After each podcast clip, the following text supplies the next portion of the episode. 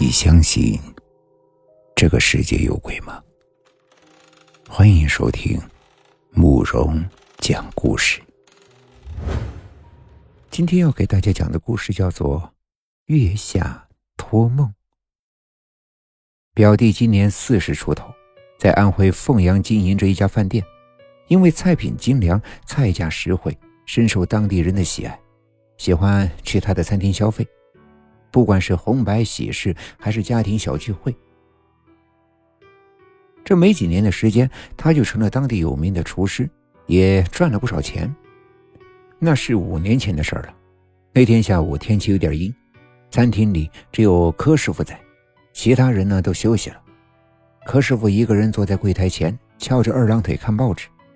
这是一天中他最放松、最享受的时光。只是看了一会儿，餐厅里就进入了一个人。抬头发现，这是店里的一位常客。他手里拿着一个大铁笼，里面养着一只灰白相间的刺猬，有小猪一般大。刺猬好像活得有些年头了，身上的刺也比一般的刺猬长多了，身体长得也很肥。哎，来了呀！今天想吃点什么？嘿。我今天就不吃了。我今天呀是给你送买卖来了。我们老板的父亲啊，明天将庆祝他的九十岁生日。他听说你们的饭菜很好吃，打算在这个地方搞个五六十人的家宴。那你可得好好的准备准备啊！万一服务的好呢，老板那里啊肯定是不会吝啬的。只是要麻烦你一件事情，这是我们老板特意为老爷子准备的，抓住他并不容易。还得麻烦您啊，十道十道做个大菜，可以吗？哎呦，好的呀，没问题。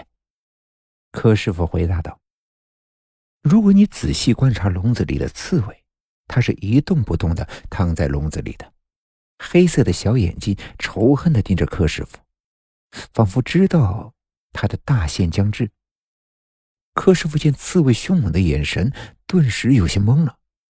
他当了这么多年的厨师，但是也从来没有杀过刺猬这种动物。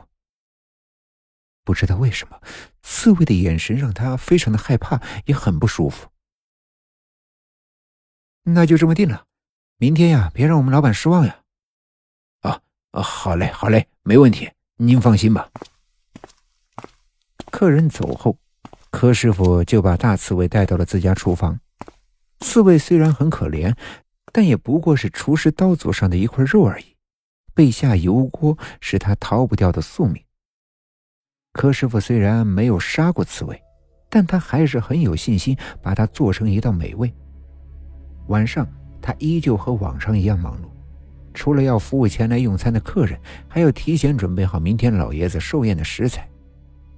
和同事们忙碌到十一点多钟才关门结束一天的工作。柯师傅洗漱完毕，就回到楼上自己的房间去了。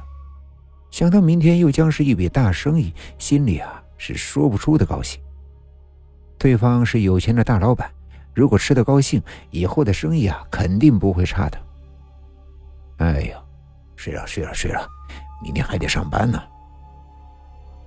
柯师傅慢慢的躺下床，在强烈亢奋的刺激下，他很快进入了梦乡。没想到这一夜竟然发生了无敌诡异的怪事。午夜刚过，外面的灯光渐渐的熄灭，大地陷入了沉闷的寂静。柯师傅在熟睡中突然听到有微弱的咳嗽声。睡梦中的柯师傅并没有搭理，可是咳嗽声却一直没有消失，而且这咳嗽声的频率越来越快。柯师傅明显感觉到，这人距离自己越来越近了。柯师傅突然从床上坐了起来。谁？他紧张的转头看向门口的方向，可是身后却空无一物。大门紧闭，似乎根本就没有人进来过。哼，奇怪，难道是幻觉吗？柯师傅一脸不解的转过头来，将头转向靠里侧这边后，他发现自己的床头坐着一个人。这是一位须发皆白的老者，身上也是一身白色的衣服。他看起来不像是这个时代的人。他用一种很奇怪的眼神盯着柯师傅满是皱纹的脸，月光下显得十分的恐怖。柯师傅感到非常的害怕，这个老头不知道是从哪儿冒出来的，肯定不是普通人。但他还是客气道：“老头，你怎么进来的？”老爷子没有回答，而且面带怒意的看着柯师傅。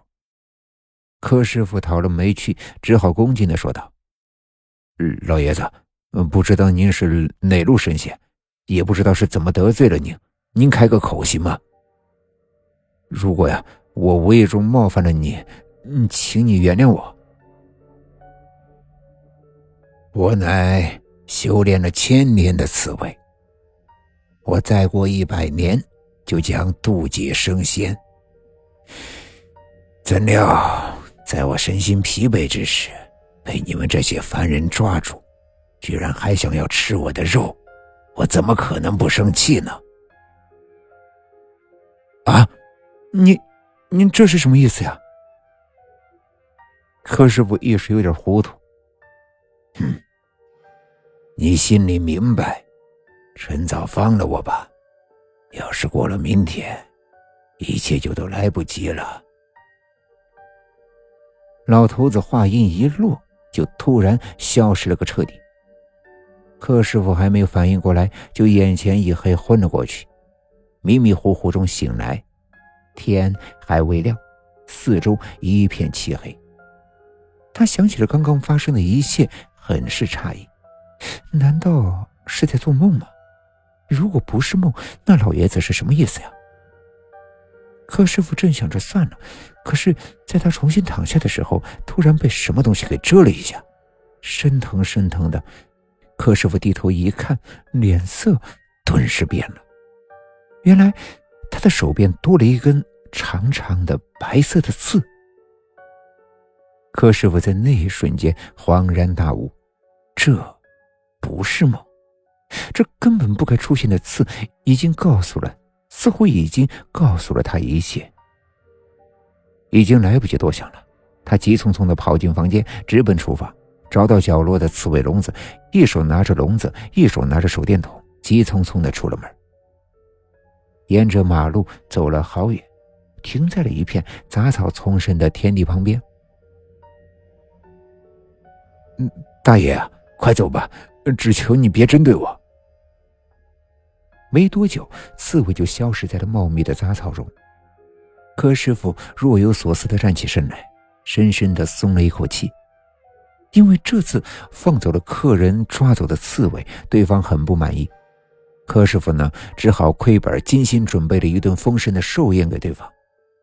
在后来的时光里啊，每次想到这个事情，他都不后悔。如果那个时候他没有放过刺猬，说不定真会出现什么不太好的事情。今天的故事就讲到这里了，点个关注吧，晚安。